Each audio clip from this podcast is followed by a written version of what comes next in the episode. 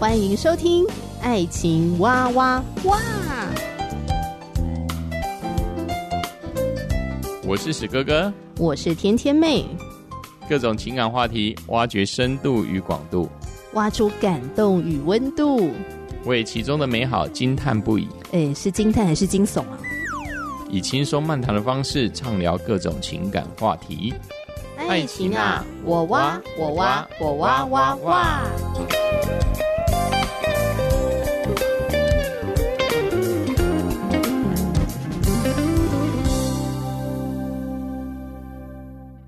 我是天天妹，看过偶像剧的朋友们，大概对霸道总裁的人设不陌生吧？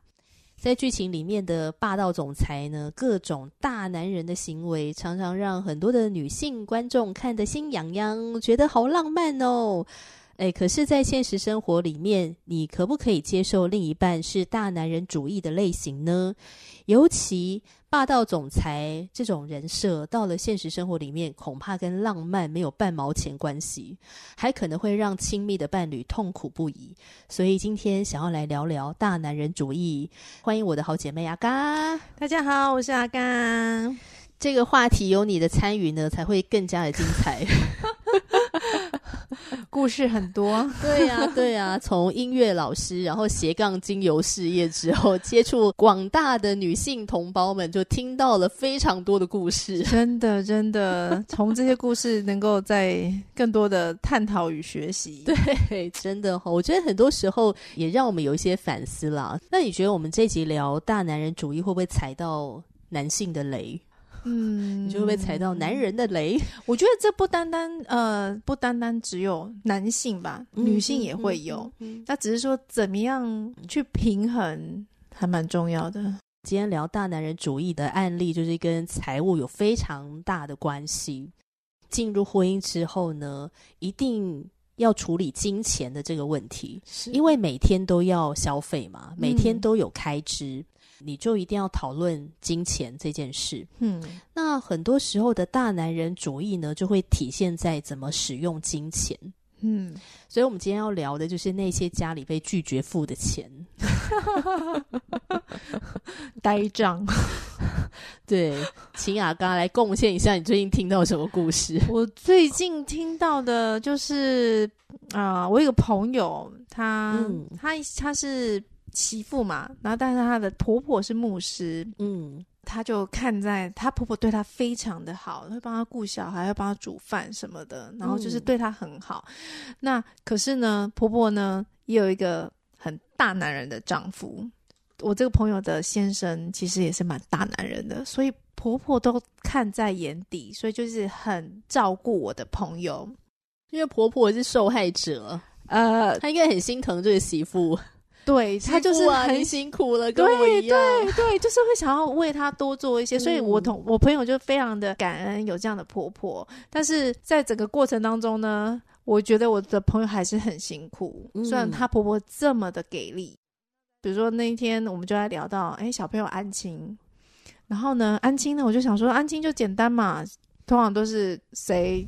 赚的钱多，然后就谁出这样子。对呀、啊，小孩子是两个人的啊，夫妻共有的。对，然后可是因为他跟他先生都是双薪家庭，嗯、那的确是先生赚的比较多，然后呢，太太可能就比较少一点。所以当他提出说，哎，想要让儿子不要再参加课后班，然后去安亲班，嗯、因为课后班可能他先儿子很抗拒，可能有些老师。对他就是没有那么好，所以他就想要去送儿子去安亲班。那这时候呢，他就想说：“哎、嗯，安亲班一个月好像五千多块。”然后就跟先生说：“哎，这个月安亲费是五千多块，那我们就一人一半。”嗯，然后先生这时候就说：“不是你要送他去安亲班的吗？不是你要出吗？什么啦？翻桌！” 我就想说，一人一半，我已经觉得好，我有出了哦。对呀、啊，这很合理了，也非常合理了。对，然后可是先生说，那不是你要送的吗？我想说，那那你不送安静班，小孩给谁？再给你妈妈吗？嗯，你妈妈年纪很大了，又在牧会，嗯、就是怎么可能？就是完全没有在思考这件事情，这样子，到底信耶稣信到哪里？然后可能他就是对金钱很没有安全感，所以他就比如说，说这个先生，先生对金钱没有安全感，所以他就是什么东西他都会希望跟我的朋友一半，或者是呢我朋友出。像那时候就说，哎，儿子很想要学足球，想要去踢足球，嗯、那妈妈当然很想要满足他，因为哪个妈妈不希望自己的儿子可以朝着自己想要的兴趣去发展？这样，嗯、所以呢。他就回去跟他先生讲，他先生就说：“我觉得这没有必要，可以不用上啊。”就直接否决太太的建议耶。对，那可是问题是，他也不敢去跟他的儿子说，他就是请太太去跟他儿子说什么啦？就是明明决定是先生，然后后后面要太太去，他不想在儿子面前当坏人，有点这种感觉。嗯哼哼，但是我就觉得我的我的朋友就跟她的婆婆一样，欸，哎，就是很逆来顺受，嗯，就想说，哎，忍一忍就过去了。啊，嗯，那后来那个安亲班的费用怎么办啊？后来他还是争取到一人一半。哦，幸好幸好有争取到。可是就是之前先生的那种态度，你觉得这是大男人的态度吗？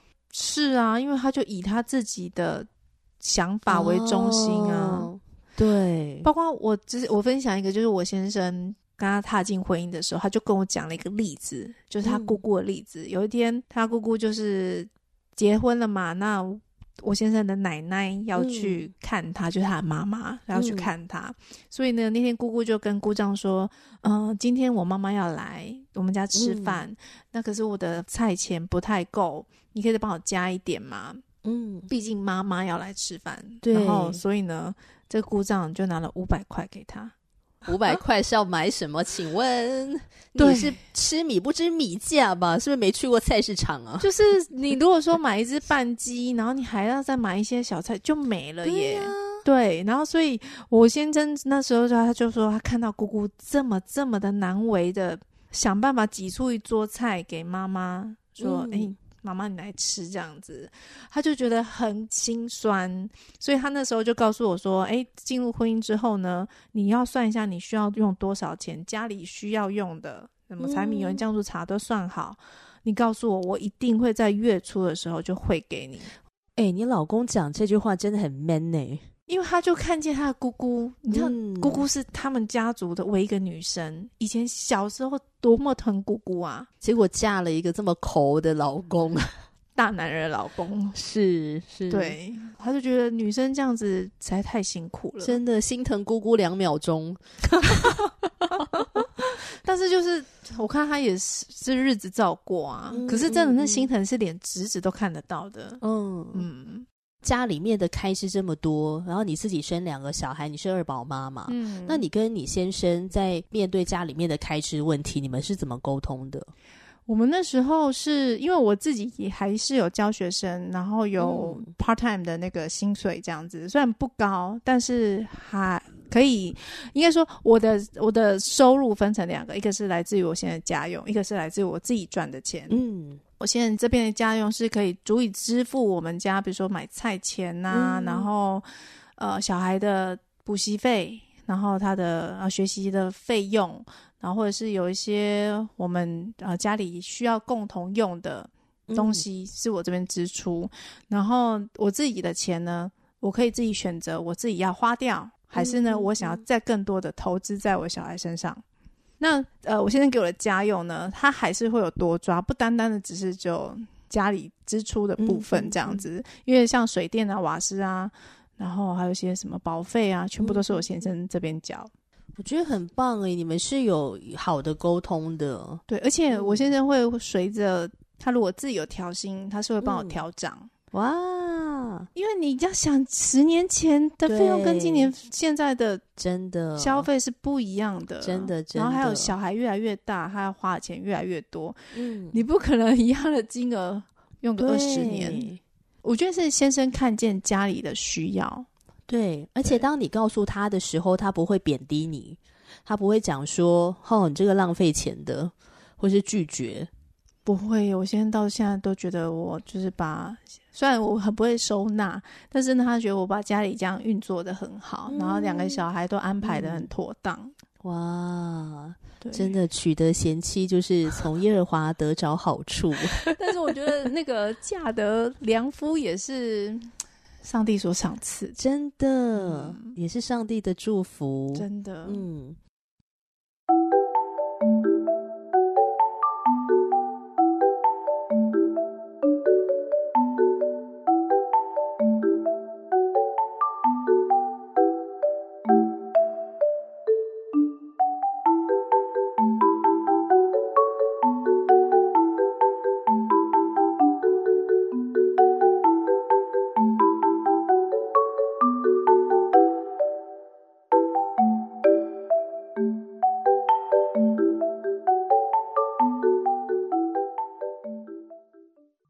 刚刚讲到说，你老公会每个月的月初就会汇给你吗？对，而不需要你对他三催四请。可是我有听过一些例子，就是丈夫跟太太说：“太太呀、啊，我一定会按照我们的约定，然后每个月都会汇钱给你，就是家用费。”但是先生呢，每次都会迟交。然后太太呢，就得要追在先生的屁股后面说：“你什么时候要汇呀？是今天要汇吗？还是什么时候要汇给我呢？因为家里面账单要缴啊，每个月的支出那都是固定的。是，嗯。然后先生就会说：‘哦，会会会，我会会。你不要一直在那边催我好不好？你是来讨债的吗？你不知道我工作多辛苦吗？对，还这样一直催促我这样子。’可是，如果太太没有催促他的话，他好像就会忘记要汇钱给太太，所以就变得说，每一个月太太都要催促先生，叫先生赶快汇钱给他。然后催促久了之后呢，太太就会觉得自己很被贬低的感觉。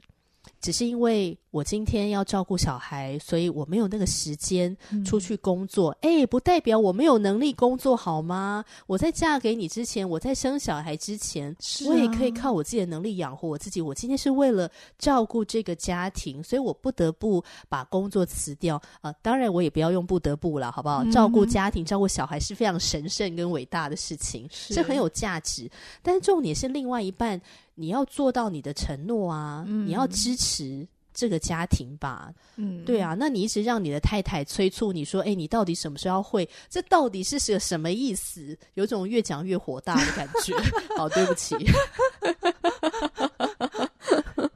会啦，我相信，如果那当那钱就是，比如说像我，如果像每个月初要缴小孩的才艺费，然后嘎不过来的时候，那时候铁定会很急躁，对啊、会去问说到底家用什么时候下来？对啊，会。然后你觉得，如果你长期没有办法经济独立，都要伸手跟先生拿钱，然后先生还给你，好像不甘不愿的给你，你觉得你会有什么感受？我应该会很生气吧。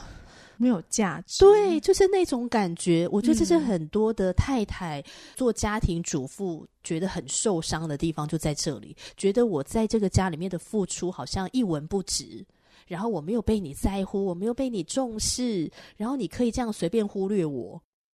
像我朋友，他就开始合理化，在我们前几天就是合理化这样子。他就说：“哦，可能我们这一地区的男生都这样。我听我这一地区的先生们都是这样。”他说：“因为我们这边很多客家人，客家的媳妇就是刻苦耐劳。好，请客家人不要对号入座。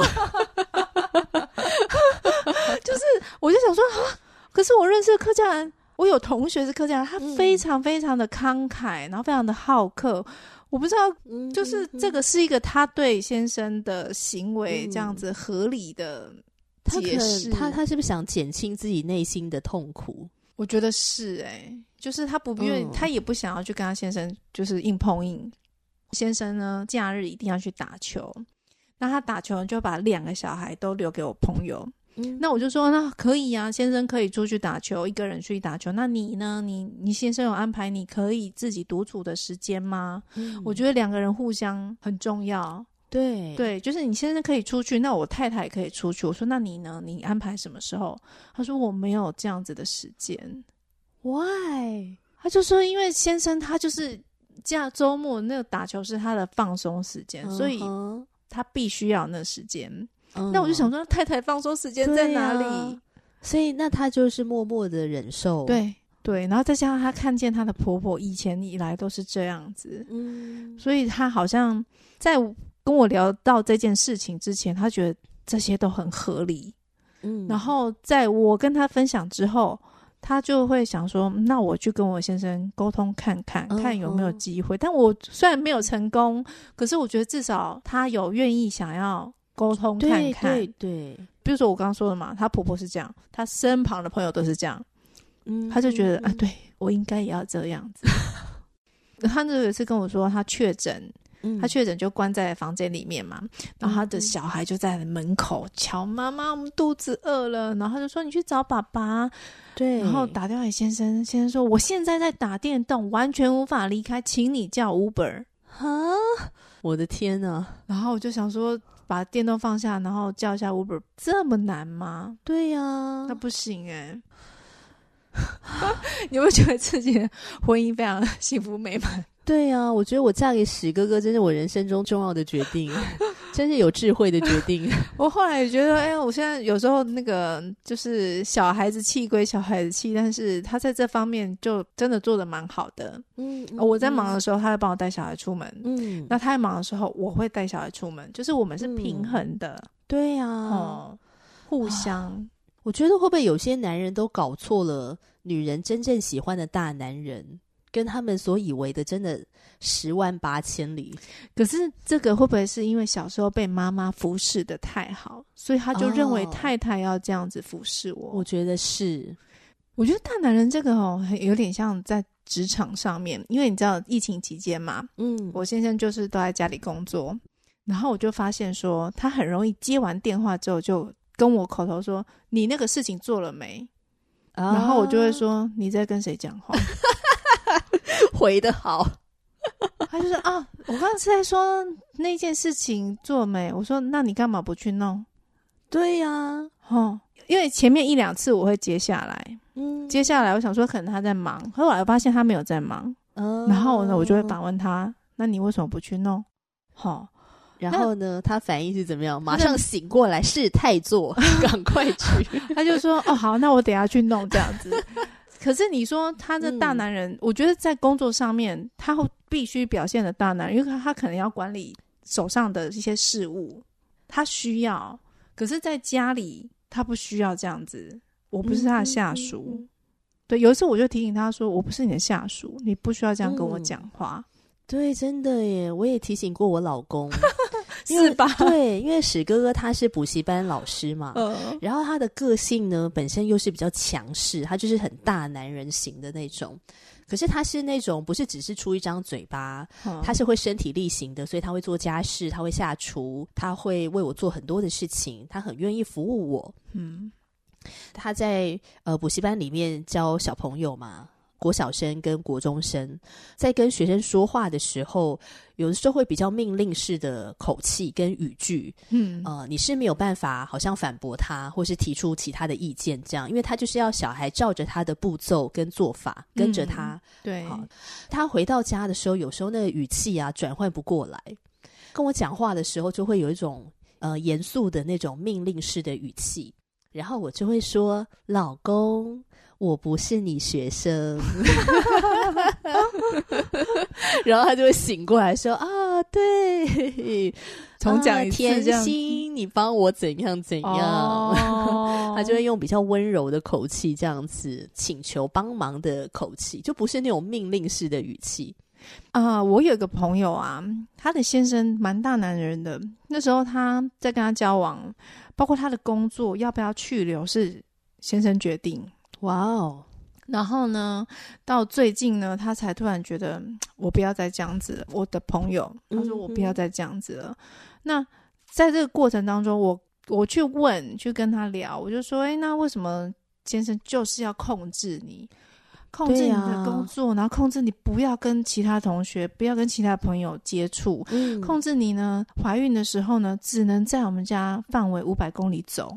哇哦！然后你出门的时候一定要有人陪着，这先生是蛮严重的耶。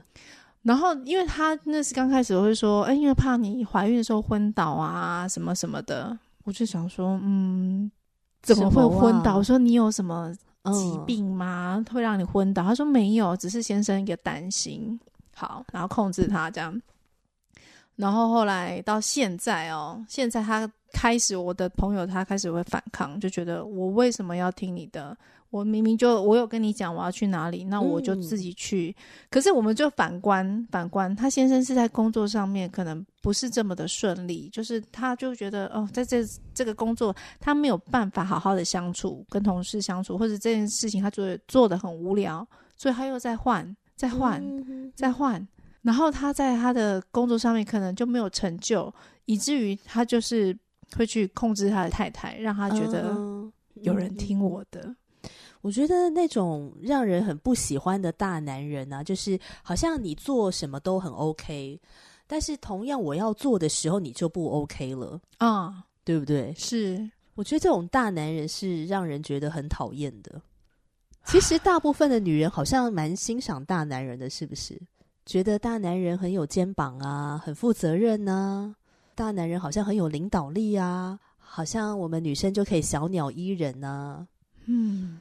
但是有些时候的大男人其实是会让人非常的不舒服，嗯，就像我们今天讲了很多的例子，就是让人非常不舒服的大男人的阵头，真的耶。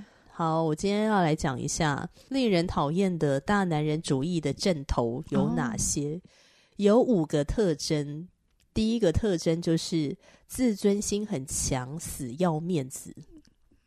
而且他的这个死要面子呢，不是只说在大庭广众之下你要顾及他的面子，不是，而是连在关起门来只有你们两个人独处，你要跟他沟通事情的时候，他因为死要面子，所以都不跟你沟通的那种。嗯，好，第二个阵头就是男主外女主内的思想，就是你一定要给我待在家。嗯，然后好，第三个阵头就是。他们觉得自己呢，非常的负责任、有担当，可是他们所做的一些事情呢，却不是真的让你舒服跟喜欢的。嗯嗯。好，第四个阵头是占有欲跟控制欲很强。好，第五个阵头就是不听意见，只想要别人听他的，只想要别人服从。嗯，这个阵头最常出现啦。那些令人讨厌的大男人主义的阵头，嗯，你觉得哪一个你最受不了？最受不了吗？你也可以讲说全部都受不了。我觉得我全部都不太行诶。我是那种如果过不下去啊，我会想要结束，嗯、就是不用太委屈自己。嗯哼，哦，我不觉得说我的人生只能这样子。嗯，所以这五点就是我都不太行。嗯跟他沟通了，然后他还是执意这样子继续这个阵头下去的话，嗯，你可能会考虑做一些处理，这样子。对，嗯，就是这五个阵头真的很让女生很受不了。我们女生喜欢的大男人是怎么样的？我觉得我们应该讲一下，怎么样的吗？就是有担当啊，对，小事我管，大事他决定。比如说那种什么买房子啊、买车子这种大事他决定，小事。要买什么家电？嗯，要小孩要上什么课？嗯，然后要去哪里玩？这个我决定。哦，他可以尊重你的意见、想法。对，或者是家里发生家族里面发生大事，嗯，我先生去面对，我先生去处理。对，如果说男主外女主内，我觉得这样 OK。但你要给我够用的家用，不要让我就是提心吊胆，还要在那边对你三催四请。我觉得那个到最后牺牲到的是小孩。对，不是太太，你以为就是你这样对太太很很严苛，是会存到钱，可是到最后其实是小孩的损失。嗯嗯，真的，我也这么认为。像我自己很欣赏的大男人呢，就是就像你说的，要真的有担当、有肩膀，嗯、而那种担当跟肩膀，然后他的心态也够健康，所以他是一个有肩膀的心理又够健康的一个大男人。嗯，所以当我这个小妻子去跟他沟通的时候，他是能够听进我的意见跟想法，他是可以跟我沟通的，而且我们的沟通可以达到一个共识。然后他甚至为着因为爱我的缘故，他会愿意调整他的行为。嗯，他不会说因为我是个大男人哦，所以你必须要服从我。嗯，他是一个会愿意改变的大男人。我最讨厌是听到那个我赚的比你多，所以你得听我的。对，嘿，hey, 我们在家里做很多事情，你去请外面人来做做看。对呀、啊。绝对贵很多。嗯，还有呢，我们喜欢的呢是温柔的大男人，而不是会大小声的大男人。对啦，我我现在是属于那种嗓门大。但是他讲出来的话是好听的，嗯，对，这样 OK。可是如果就是看你看你能不能接受啊，嗯，就是每个每个太太的这个接受的不一样嘛。那我自己喜欢的就是温柔的大男人，虽然史哥嗓门也是很大，是不是？当然嗓门很大的时候，我就说老公，我耳膜痛，然后他就会音量就会自己嗯、呃、小声这样。然 后他们就很难控制他们的 音量，耳朵不知道怎么。好了，没关系了。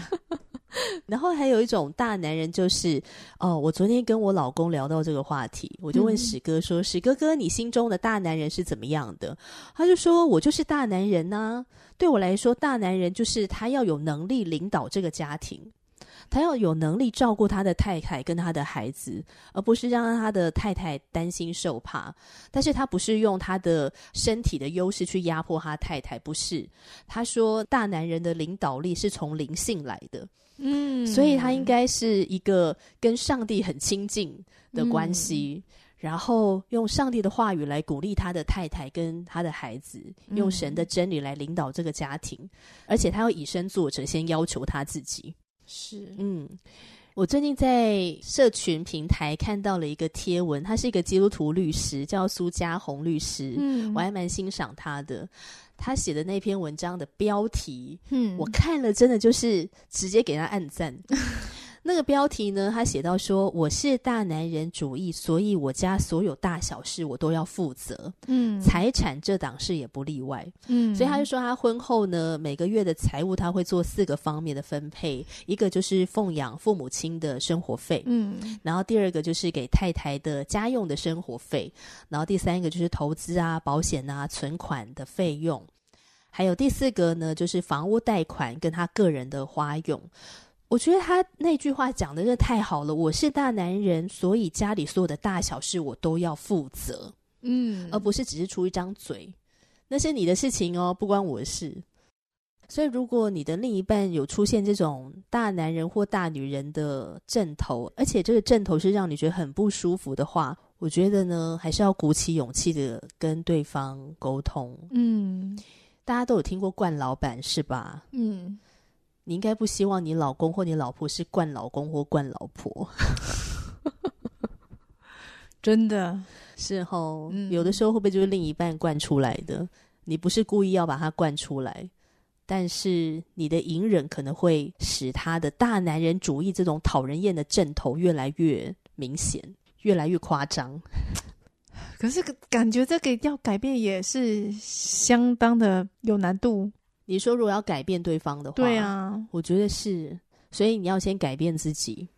比如说，你过去可能都是隐忍，都不会讲出来，但是你现在不能隐忍了，你要改变，改变就是你要讲出来。所以，如果你老公对你大男人主义，你可以接受吗？要看哪样子的大男人。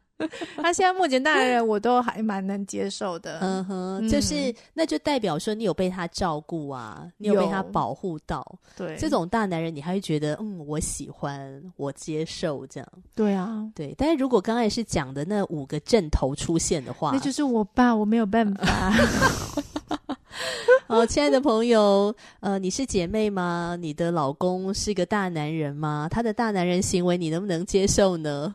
欢迎你留言给我们。我是天天妹，今天谢谢阿嘎，谢谢大家，拜拜，拜拜。呃，祝大家幸福，拜拜。